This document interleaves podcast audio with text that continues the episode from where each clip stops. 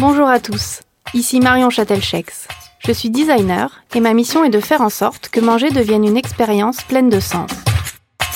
Bienvenue dans Chef d'œuvre, le podcast de la créativité gastronomique.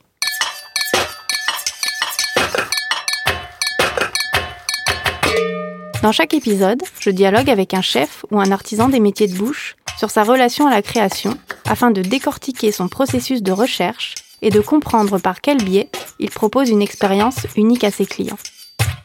La cuisine est souvent décrite comme l'art de rendre l'éphémère inoubliable. À travers ces échanges, je souhaite mettre en lumière les bonnes idées et les démarches créatives variées autour de tout ce qui se mange ou se boit pour venir titiller nos sens. Bonne écoute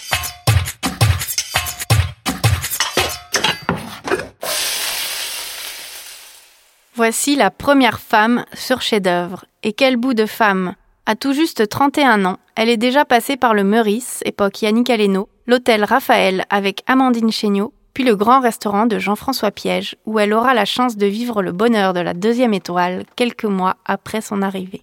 Élue pâtissière de l'année en 2016 par le trophée Le Chef, puis en 2017 par le guide Gotemio, elle devient la même année chef de la création sucrée du groupe Café Pouchkine, pour qui elle est en charge d'insuffler un nouveau souffle. Je suis donc avec la chef pâtissière Nina Métayer, qui voit son travail comme une occasion de donner du plaisir aux autres. Nina dit souvent que son métier lui permet de vivre au quotidien une expérience unique et toujours renouvelée. Son leitmotiv, c'est de créer un beau souvenir dans la mémoire sensorielle et l'imaginaire de la personne qui dégustera ses pâtisseries. Alors, je voudrais, pour commencer, revenir sur euh, tes expériences de pâtissière au restaurant. Oui. Parce que donc la cuisine et la pâtisserie, c'est deux métiers qui sont différents. La pâtisserie, ça ne s'improvise pas, c'est très technique, il faut connaître les bases. Et donc les cuisiniers, les chefs cuisiniers ont besoin de s'entourer de pâtissiers pour euh, venir euh, créer des desserts de haut vol. Du coup, ils confient en fait à quelqu'un d'autre bah, la signature entre guillemets de leur repas puisque le dessert est la touche finale. Donc j'aimerais que tu nous expliques comment on trouve sa place créativement parlant, euh, quelles sont les méthodologies en fait de création entre un cuisinier et un pâtissier? Est-ce que le cuisinier donne un brief, une impulsion, euh, une photo d'inspiration, je sais pas, un mood board, ou est-ce que c'était toi qui proposais euh, des choses? J'aimerais comprendre comment on co-crée justement le point final d'un menu dans un restaurant. Alors ça part vraiment de la relation entre le chef de cuisine et le chef pâtissier ou chef pâtissière. Et c'est vrai que il faut créer une relation pour que on se comprenne mutuellement, surtout que le chef pâtissier comprenne le chef de cuisine, euh, pour et comprendre l'esprit du restaurant, comprendre ce qu'il a envie de transmettre euh, au restaurant, le menu, mais aussi toute l'ambiance et l'état d'esprit dans lequel le client se trouve et, et le chef de cuisine a envie que le client se trouve. Et donc souvent moi, comment je, je, travaille avec eux, que ce soit avec euh, surtout Amandine Chéniaud ou, Jean-François Piège, c'est beaucoup de discussions sur, euh, sur la saison, sur eux, comment ils cuisinent leurs plats. Et donc on démarre toujours par ça, par vraiment l'envie, l'ambiance et la direction dans laquelle on a envie de partir. Une fois que j'ai la direction, après bon, on trouve un, ingrédient ou alors une idée ou voilà quelque chose. Souvent, euh, le chef dit voilà, y a une idée particulière, il va dire j'aimerais bien que tu partes dans cette direction-là, euh, explorer un peu. Ou alors euh, pas du tout, et dans ce cas-là, euh, je pars explorer un endroit que que j'ai envie et je lui propose. Et donc ça part souvent d'un premier essai, donc d'une première piste, et après, cette piste-là, on la retravaille pour essayer d'avoir, euh, d'aller dans une direction qui nous convienne tous les deux. Donc moi, je travaille en tant que chef pâtissière, je vais travailler pour le chef de cuisine en essayant de mettre ma touche personnelle avec l'histoire que j'ai envie de créer autour de, de l'impulsion du chef de cuisine. Donc c'est assez philosophique en fait, je pense, comme, comme démarche. Euh, c'est pas simplement euh, retranscrire quelque chose, euh, l'idée qu'il a émis, parce qu'il n'y aurait pas d'émotion dans le dessert. Surtout dans la haute gastronomie, un client quand il vient dans un restaurant, il a envie certes de manger quelque chose qui est très bon, mais il a envie de retrouver une émotion et un ressenti qui va euh, bah, de l'entrée au dessert et même de, l'entrée dans le restaurant, c'est-à-dire même de la salle, de la façon dont il est accueilli, de la façon, euh, enfin des détails en fait de tout ça, jusqu'à la fin même la cuillère euh, dans le dessert.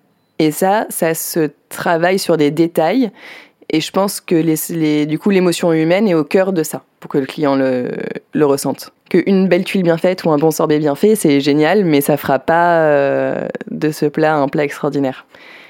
Voilà, donc c'est un petit peu, et c'est énormément d'aller-retour. c'est très très rare qu'un essai fonctionne tout de suite. C'est presque quasiment, je dis peut-être qu'une fois ou deux ça s'est passé, mais j'en ai même à peine le souvenir. Souvent ça peut être 15, 16, 17 fois, et souvent le premier dessert qu'on va, que je vais lui présenter, eh ben ça peut être pas du tout ce qui va. On a peut-être recommencé par un dessert au chocolat croustillant et ça va peut-être finir par une pomme fondante à la fin. Enfin, j'en sais rien, je mm. dis un exemple comme ça parce que euh, finalement le premier dessert donne l'idée à un deuxième essai qui en fait va donner l'idée à un troisième essai qui en fait et c'est ce cheminement là des essais et du travail entre le chef de cuisine et le chef pâtissier qui va créer le dessert final. Oui, donc il y a un, vrai cheminement et euh, c'est un jeu de ricochet ou même de ping-pong j'imagine avec le chef puisque d'une proposition il va rebondir sur euh, sur quelque chose qui va euh, voilà, te communiquer. Toi, ça va peut-être te faire naître une autre idée par rapport à ta piste de départ. Et c'est comme, en fait, vous co-construisez quelque chose toujours pour répondre à, à la vision qu'il va avoir, euh, lui, de son restaurant. C'est ça. Exactement. C'est euh, ouais, moi, enfin, tu parles de haute pâtisserie, moi ça me fait vraiment penser aussi à tout ce qui est haute couture. Enfin, dans la mode aussi, on a bah, le directeur artistique qui signe euh, sa collection, mais derrière il y a, y a des équipes aussi qui, enfin, qui dessinent et qui travaillent, et tout se fait dans, comme ça dans l'ajustement pour répondre à la vision. Euh, du chef qui donne l'impulsion en fait. Mais j'imagine aussi que les... on a travaillé un peu avec des architectes là à Londres et avec avec des gens qui étaient aussi plus dans le design même d'endroits c'est vrai que souvent c'est ça aussi, c'est que ça se construit avec la relation de comment le lieu vit et, euh, et comment on l'imagine. Et l'idée de départ est rarement euh, ce qu'on finit par faire euh, à la fin. Bah, c'est ce qui est marrant. C'est la beauté aussi, moi je trouve, de la création, c'est qu'on sait souvent d'où on part et rarement quel sera le point d'arrivée. Donc on se lance parfois un peu dans le vide. Ça peut procurer parfois des angoisses parce qu'on se dit à telle date il faut que, que j'ai rendu l'idée ou que j'ai trouvé le truc qui va aligner tous les éléments au final, ça, en général, ça s'aligne euh, toujours. Je pense que le cerveau créatif aussi a, bien en tête la deadline et, arrive euh, sous la contrainte aussi euh, du temps à... Le temps peut aider. Parfois, quand on a trop de temps et qu'on n'a pas assez de contraintes, c'est pas évident. Mmh. Bah, c'est ça, moi je dis toujours, c'est plus facile avec un cahier des charges qui définit un cadre que de dire, en fait, on a carte blanche, on peut tout faire faut toujours euh, redéfinir euh, quelque chose là-dedans parce que sinon on ne sait pas dans quelle direction partir en fait. Bah oui, puis on part dans tellement de directions différentes que ça, bah justement, il y a beaucoup moins de sens. cohérence, ouais. Mm. tout à fait. C'est vrai que il y a eu des moments où j'étais, ou quand je travaille pour moi, où je me dis, bah il faut que je fasse une création que j'ai envie de faire. Qu'est-ce que tu as le plus envie de faire maintenant?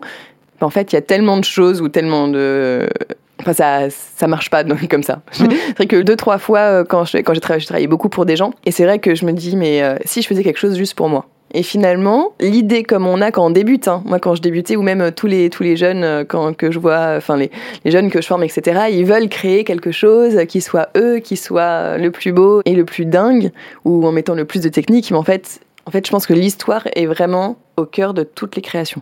C'est euh, le sens qu'on met dedans. Et bah, ça me permet de, de revenir justement à, à, toi, parce que maintenant tu travailles toute seule, tu es indépendante, tu montes un studio de création. Oui. Et donc comment on passe justement, enfin, voilà, de la création, de la co-création avec un cadre très défini qui n'est pas le sien et avec lequel on vient jouer, à euh, le champ libre de se dire, euh, bah maintenant je suis le maître à bord, je, je peux créer tout ce que je veux et comme je le veux. Est-ce que tu mets en place des, enfin, des processus euh, créatifs? Est-ce que tu as une, euh, une méthodologie? Tu m'avais dit la première fois qu'on s'est rencontrés que tu avais fait un bac L option art et que ça, ça t'aidait aussi beaucoup euh, bah, dans la création de tes desserts et que tu allais voilà, chercher des éléments sur, enfin, sur Internet, sur, dans les expositions. Donc est-ce que c'est une méthodologie que, qui est cadrée ou c'est quelque chose qui est très instinctif mais qui t'aide dans ton quotidien créatif? Alors j'ai aucun cadre réel. Après je me mets des sujets quand même hein, pour créer. Je me mets à chaque fois des sujets. Euh, donc il y a deux types différentes de création. Dans mon de création, je vais faire beaucoup de consulting. Donc là, quand je travaille pour quelqu'un, c'est la même chose. C'est-à-dire que je vais remplir euh, un cahier des charges que, le client souhaite et qu'on va créer ensemble, encore une fois, euh, des desserts qui correspondent aussi bien au client, mais avec aussi ta touche. Euh, ma touche. voilà. Donc là, il faut créer l'histoire. Donc un peu comme quand je travaillais à l'époque dans les restaurants. Et puis après, il y a les créations que je fais pour moi, mais qui vont être pour les clients en fait. C'est pas pour moi. Euh, encore une fois, pour le client qui mange. Oui, mm. voilà, c'est ça, pour le client qui mange, ou avec la personne avec laquelle j'ai envie de le partager, ou euh, pourquoi je fais ce dessert. Il y a peut-être un but particulier euh, parce que j'ai envie de travailler ce fruit, ou parce que j'ai trouvé Là, je suis en train de faire un potager aussi. J'ai pas mal d'arbres fruitiers. Je, vais faire, je vais créer mon studio de création justement un, peu à, la campagne pour pouvoir bah, cultiver moi-même un maximum de produits. je suis à côté d'une ferme, donc je vais pouvoir aller vraiment Chez le chercher, voilà, chercher tous mes produits. Ça, ça me tenait vraiment à cœur. Et donc quand j'ai des voilà quand j'ai un produit, je vais travailler autour du produit, mais après c'est pour qu'il soit mangé par quelqu'un ou c'est pour qu'il et donc à ce moment-là, j'écoute ce que la personne veut manger, ou en tout cas, euh, je me pose la question sur comment ce produit va être mangé, à quelle heure il va être mangé, et comment il va être dégusté pour qu'encore une fois, on fait la pâtisserie pas pour soi-même, mais on fait la pâtisserie pour la partager, c'est un métier de partage. Donc le processus de création est beaucoup plus libre, mais finalement, il reste pas si. Oui, ça, ça tu refixes des, contraintes entre guillemets. Enfin là, j'ai l'impression d'entendre parler à un designer du coup qui se pose la question du rituel de dégustation, du moment et du temps de partage, enfin du, temps de dégustation. Donc ça, je trouve ça, je trouve ça effectivement intéressant d'angler euh, la création sous cet angle-là. Enfin moi, en tout cas, ça me parle. C'est comme ça que je vois euh, la création puisque c'est mon métier. Parce que souvent, on, parle en cuisine ou en pâtisserie de goût, de goût, de goût. Euh, le visuel est quelque chose qui vient bah, apporter un plus parce qu'on séduit par le visuel. Mais euh, dans ce côté rituel de dégustation, je pense qu'aussi on travaille sur les, vraiment les cinq sens. Euh, on séduit par le visuel, mais dans la dégustation, on va avoir aussi l'odeur, on va avoir euh, le bruit que va peut-être faire le gâteau quand on le découpe ou quand on l'a en bouche. Enfin, un chocolat croquant euh, n'a pas la, même texture qu'une euh, voilà qu'une pomme fondante. Donc il y, a cette relation aussi au toucher.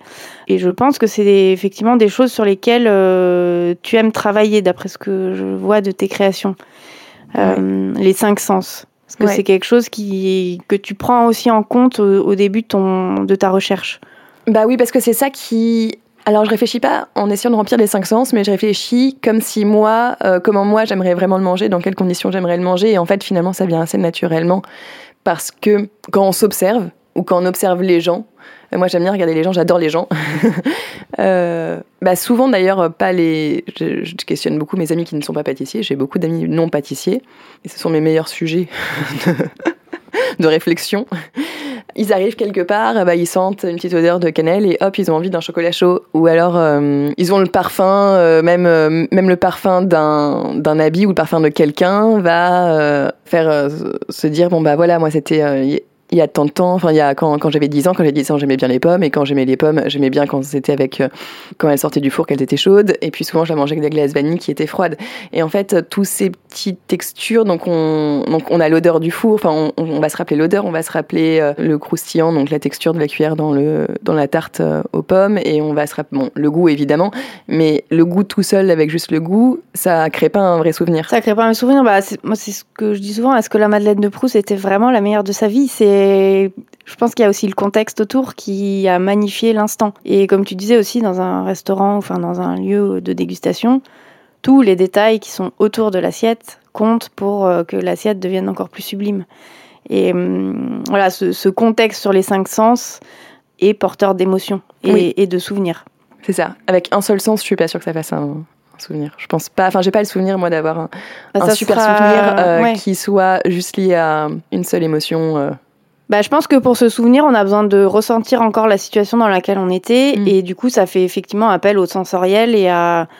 Ça remobilise tout le corps de penser à quelque chose qui nous a titillé sur, sur les cinq sens. Et c'est ça qui crée le vrai souvenir qui reste parce que parfois on va au restaurant, on mange des trucs super bons sur le coup et bah, on se souvient qu'on a passé un bon moment, mais on se souvient pas forcément de chaque plat. Oui, ou même parfois je me rappelle avoir mangé dans des, dans des restaurants où, ou même être allé à des endroits, mais je me rappelle euh, très longtemps après et je me dis mais qu'est-ce que j'ai fait, euh, qu'est-ce que j'ai fait hier ou qu'est-ce que j'ai fait avant-hier? Et c'est vrai que quand on se pose cette question-là, c'est peut-être qu'on a eu un moment quelque chose qui n'était pas complètement rempli, pas complètement. Et c'est peut-être et ça vient pas forcément d'ailleurs du plat ou ça vient pas forcément, mais ça vient aussi peut-être euh, de quelque chose où on est moins sensible parce que chacun a sa, propre sensibilité, donc on peut pas plaire à tout le monde. C'est pareil quand on veut faire un dessert, quand on veut faire quelque chose, il, faut pas se dire que ça doit plaire à tout le monde. C'est impossible, surtout mm. que quand on joue sur la pâtisserie, sur la cuisine, c'est impossible on a tous nos goûts on a, et c'est très très particulier justement, le goût, l'odeur et tout, tout, tout, ce dont on vient de parler. Mmh, bah c'est sûr, oui, on a chacun notre répertoire et ça va plus ou moins nous toucher par rapport à un dictionnaire sensoriel qu'on a construit. C'est très très sensible Et comme tu dis, c'est difficile euh, de plaire à tout le monde. C'est pour ça qu'il faut juste euh, essayer de suivre son idée de départ et d'aller jusqu'au bout et se faire confiance. Parce que ça, c'est très mm. important aussi quand on crée et qu'on se dit euh, non, en fait, c'est pas bien, ou alors qu'on remet trop en question et que finalement on change toutes les cinq minutes d'idée. C'est souvent aussi le un peu le défaut du, de, quand on commence, euh, c'est qu'on n'est pas assez sûr de soi, on se dit non, c'est pas bien, ou alors pourquoi j'ai fait ça, ou alors mon idée est peut-être pas la bonne.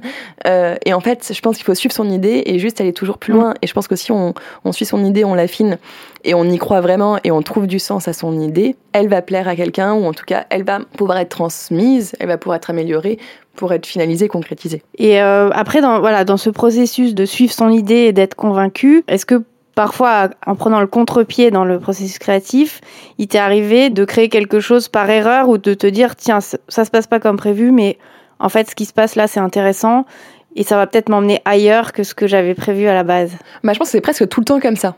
En fait, c'est très très rare. Alors, peut-être que je sais pas si les autres c'est pareil, mais en tout cas, moi, quand je crée, j'ai beaucoup de mal à visualiser ce que ça va être et ça ne rend jamais ou quasiment jamais ce que j'avais pensé au départ. Mais tu sais parce qu'aussi tu es dans un état d'esprit où tu restes ouverte d'esprit. Enfin t'es pas focus sur. Euh, bah j'ai appris. Ouais. Parce que c'est pas évident au départ. Hein. Au départ je me disais mais non ça marche pas, je vais tout la poubelle et on voilà je suis nulle et on arrête. Voilà. Alors ça ça, m'est passé des milliers de fois.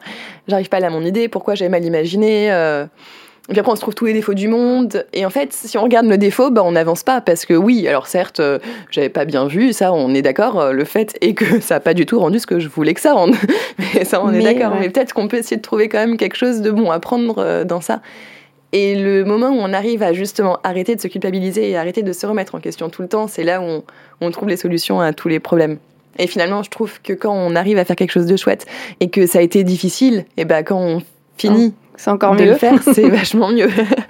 c'est super agréable. Oui, il y a ce côté, enfin, bonne surprise et puis, oui, savoir être aussi dans la prise de recul.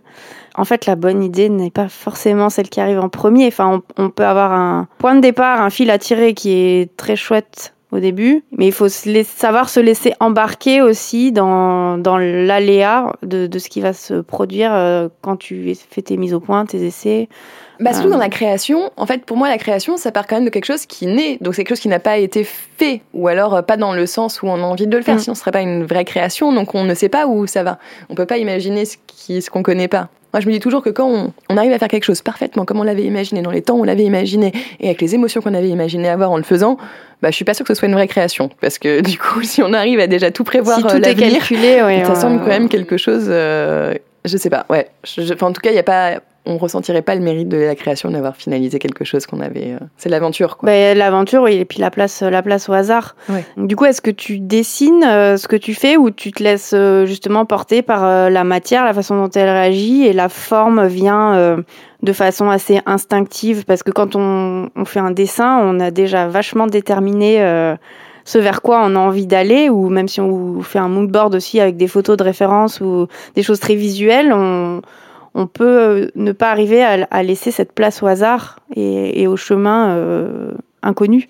Ça peut m'arriver de dessiner sur certaines choses où j'ai déjà le visuel et en tout cas, si souvent je dessine parce que je mets à plat mes idées, donc ça me permet euh, d'avoir mon fil directeur. Mm. C'est-à-dire mon fil directeur, si euh, sur ce dessert-là, ce que j'ai envie qu'on ressente, c'est euh, justement dans le nez euh, cette odeur. là, je suis en train de travailler un peu les, les épices, donc si on a envie de cette épice dans le nez avec un peu de croustillant et qu'on a envie de ressentir cette texture-là et ce ressenti-là quand on le mange, parce que moi, c'est un ressenti que je sais pas que j'ai aimé ou que j'ai envie de travailler maintenant ou que j'ai envie de partager ou je sais pas.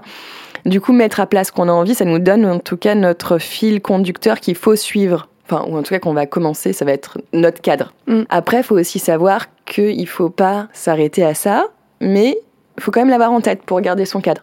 moi, j'aime bien quand même suivre euh, pour savoir où je vais et pour euh, ne pas non plus partir à gauche à droite. Mais encore une fois, ça part de mon caractère parce que moi, j'ai un caractère qui, je suis assez euh, spontanée ou un peu et pas toujours. enfin, je pars un peu dans tous les sens. Donc, si j'ai pas ça, oui, c'est une façon de, de, cadrer les choses en fait. on en revient à ce, principe de cadre. Moi, je sais aussi que le dessin, parfois, euh, c'est une façon de déjà de comprendre si ce qu'on a dans la tête c'est faisable ou pas. Enfin, ça permet d'affiner. Oui. Euh, quand je dessine une chaussure, par exemple, des fois, je me dis non, mais là, en fait, ce que tu imagines, c'est techniquement pas possible. Oui. Donc c'est une première façon de matérialiser les choses, j'imagine, avant de mettre la casserole à chauffer, le beurre à fondre et, déjà de peut-être décortiquer un petit peu la façon de procéder. Après, le dessin reste quand même assez abstrait pour laisser sa, place aussi au, hasard. Oui. Pierre Aimé, par exemple, il me disait je dessine, mais ce que je dessine, c'est pas le visuel, c'est c'est l'association des goûts et leur équilibre. Oui. Donc on n'est on pas non plus dans le dessin de la forme forcément. Ouais, en fonction de en fonction pareil de ce qu'on a envie de faire ressentir. C'est totalement vrai. Oui, moi parfois j'ai juste dessiné des, trucs qui, Encore une fois, ça peut être complètement. On peut avoir l'impression que c'est un gribouillis pour quelqu'un, mais en fait, pour moi, c'est vachement clair. c'est qu'en fait, ce dessin-là représente le mélange de l'aérien avec le moelleux et le croustillant. ouais, c'est l'intention de départ. C'est ça. T'es beaucoup dans le. Enfin, quand je t'écoute, dans l'émotion. Je pense que c'est un mot qui, qui, est très important pour toi. Oui. Euh, l'envie de déclencher des émotions chez les gens qui mangent tes pâtisseries.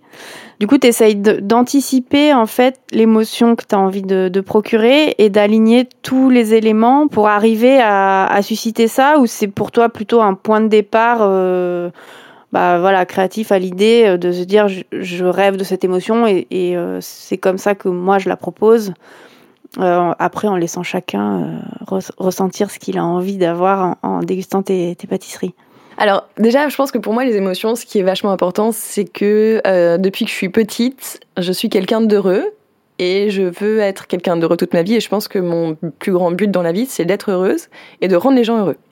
c'est depuis mes parents m'ont toujours ont toujours eu assez peur de ça. Ils se sont, dit non mais c'est pas possible. Un jour elle va redescendre les pieds sur terre et elle va comprendre que la vie n'est pas si facile que ça, etc. Et que euh, euh, voilà. Et en fait, je sais que la vie n'est pas facile et je, je connais euh, les difficultés, mais les difficultés c'est pas quand elles sont vécues avec émotion et quand elles sont vécues avec en pleine conscience et, et tout ça, ça, ça, ça crée justement des émotions qui soient positives ou négatives. Mais moi j'aime me sentir vivante et j'aime quand les autres se sentent vivants. Je trouve que le pire dans, dans la vie, c'est de pas avoir d'émotions. Alors pour moi, c'est ma plus grande frayeur et, euh, et je pense que pour tout le monde, c'est pareil. Et, je pense que quelqu'un qui est heureux transmet le bonheur et après cette personne-là transmet le bonheur. Et en fait, le bonheur, c'est super.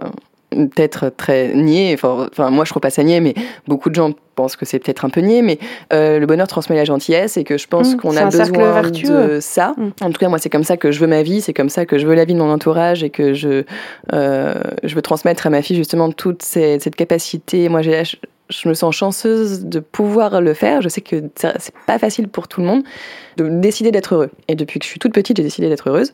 Et la pâtisserie me permet, euh, j'ai la chance d'avoir trouvé ce métier-là qui me permet complètement de rentrer dans mon but de vie qui est euh, être heureuse moi-même. Donc la pâtisserie, c'est je fais la pâtisserie, je suis contente, j'aime ça.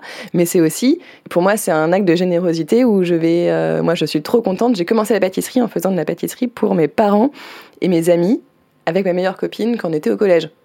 Et euh, on faisait des gâteaux pour notre famille ou pour. Et, en fait, c'était notre façon de, de faire plaisir. J'aimais même pas vraiment les gâteaux, je crois, à l'époque. Enfin, j'étais même pas particulièrement gourmande de gâteaux. Moi, j'adorais le fromage, charcuterie, enfin, tout ça. Et voilà. Et en fait, du coup, ça a un côté assez égoïste, mais rendre les gens heureux me rend heureuse. Et voilà. Et donc, alors après, ça se fait assez naturellement, assez instinctivement, parce que je veux être contente et heureuse quand je fais les choses. C'est ma ligne vraiment de, de, de, vie que je veux avoir. Alors après, du coup, j'ai du mal à décerner comment je processe là-dedans parce que euh, dès que je fais quelque chose ou dès que je veux transmettre, euh, enfin, je veux transmettre de l'émotion et je veux avoir de l'émotion, que ce soit c'est pareil, hein, être heureux, c'est pas toujours avoir des, une émotion positive. Hein. ça peut être aussi des émotions qui sont pas forcément positives, euh, qui vont amener après des, des émotions positives. Mais du coup, je ne sais pas trop répondre à cette question parce que j'ai pas vraiment de non, mais c'est pas, c'est pas, linéaire, mais euh, disons qu'en fait, tu as quand même un but et une vision à atteindre, et je pense que du coup, tu as toujours la bonne direction. C'est comme quand on est entrepreneur et qu'on nous dit qu'il faut avoir la vision, euh, peu importe tous les détours et les virages qu'on va prendre, et comme tu dis, euh, l'émotion et le bonheur, c'est pas quand même toujours au top, et on peut avoir des hauts et des bas.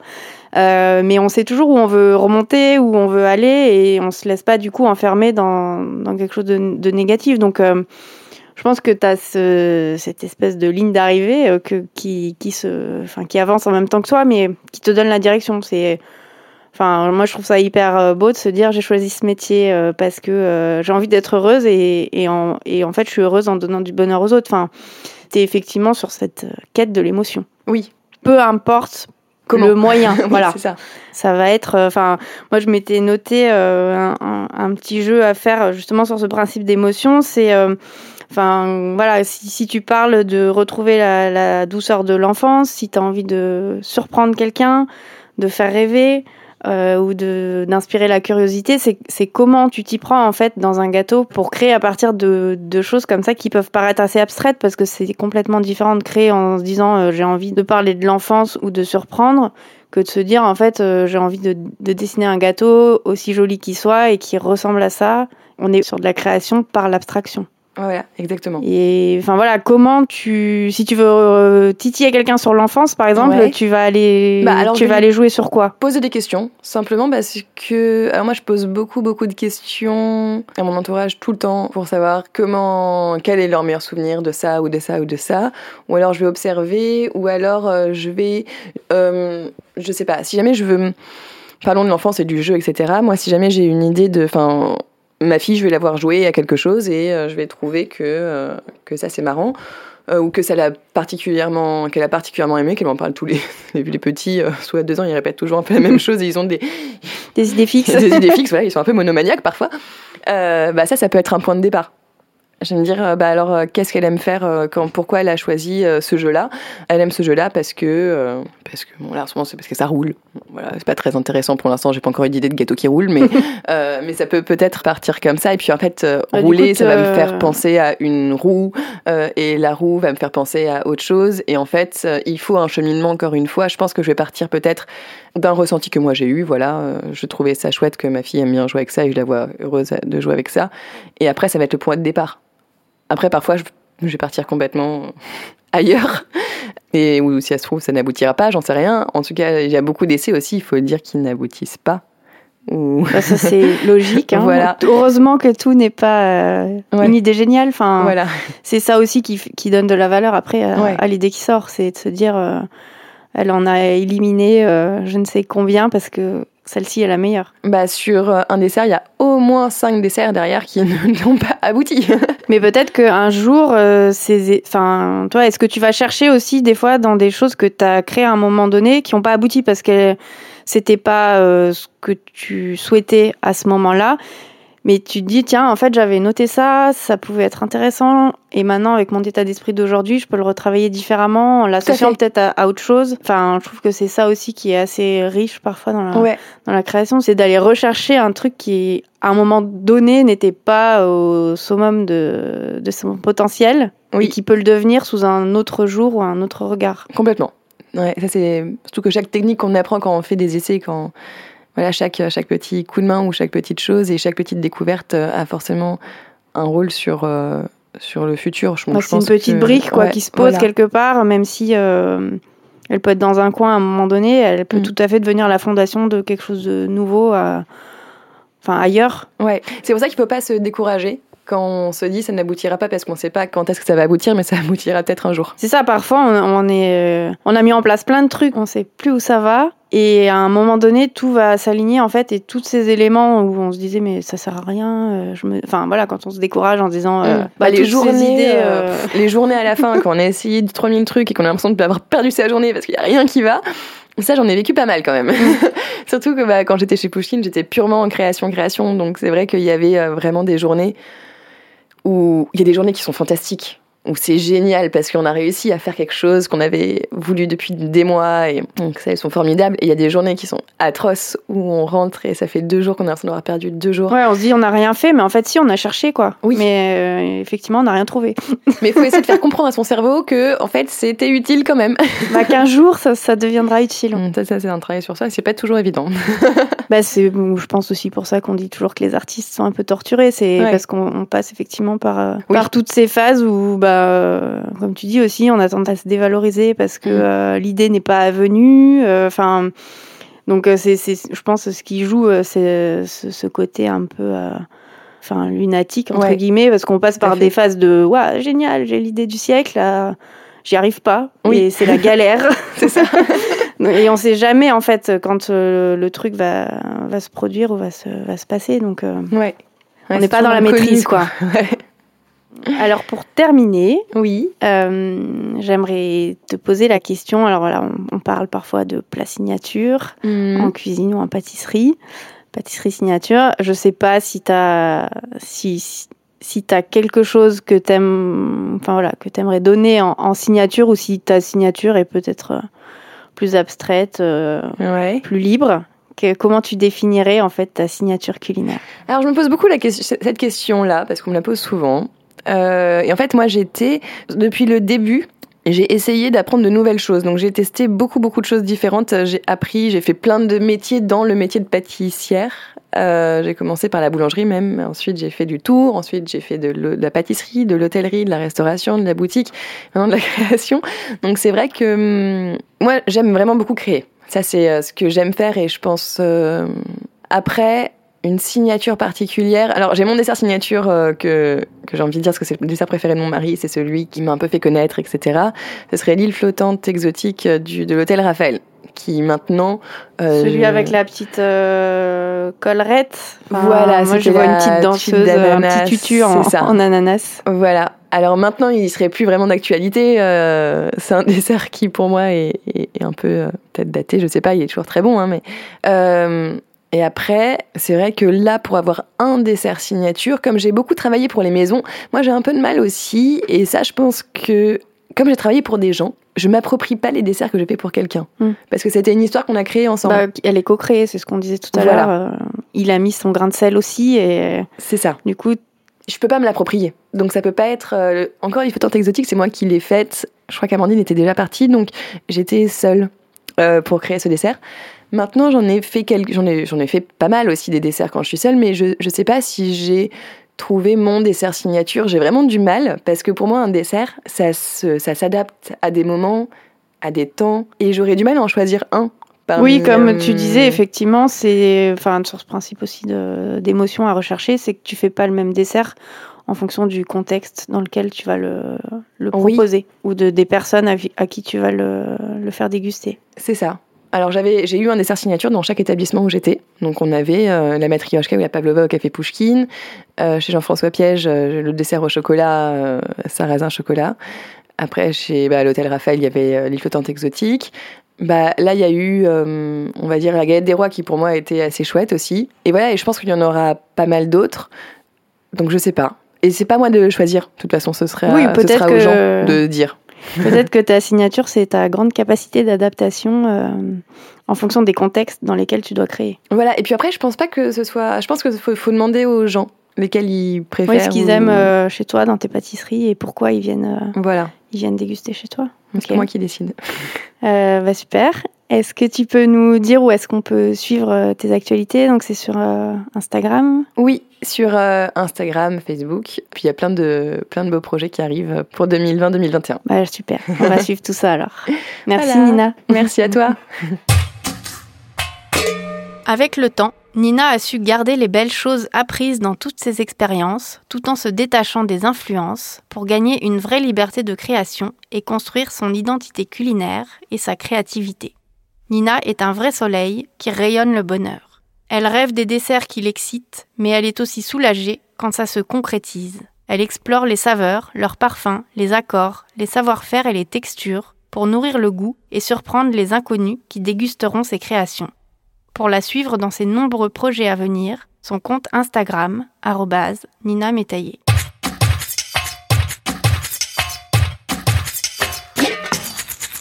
Vous pouvez retrouver toutes les informations et références citées au fil de l'échange avec mon invité sur le site chef au pluriel-œuvre.com. J'espère que cet épisode vous a plu. Pour me soutenir dans ce projet dans lequel je me suis beaucoup investie, je vous invite à me laisser un petit commentaire encourageant sur iTunes, à me mettre un max d'étoiles pour tenter d'atteindre le niveau de tous mes invités cumulés, ou encore mieux, de partager l'info autour de vous. Vous pouvez aussi suivre les actualités du podcast, les invités à venir et mon travail de designer culinaire sur mon compte Instagram, at Marion. Merci pour votre écoute et on se retrouve chaque premier et troisième vendredi du mois pour un nouvel épisode. À bientôt!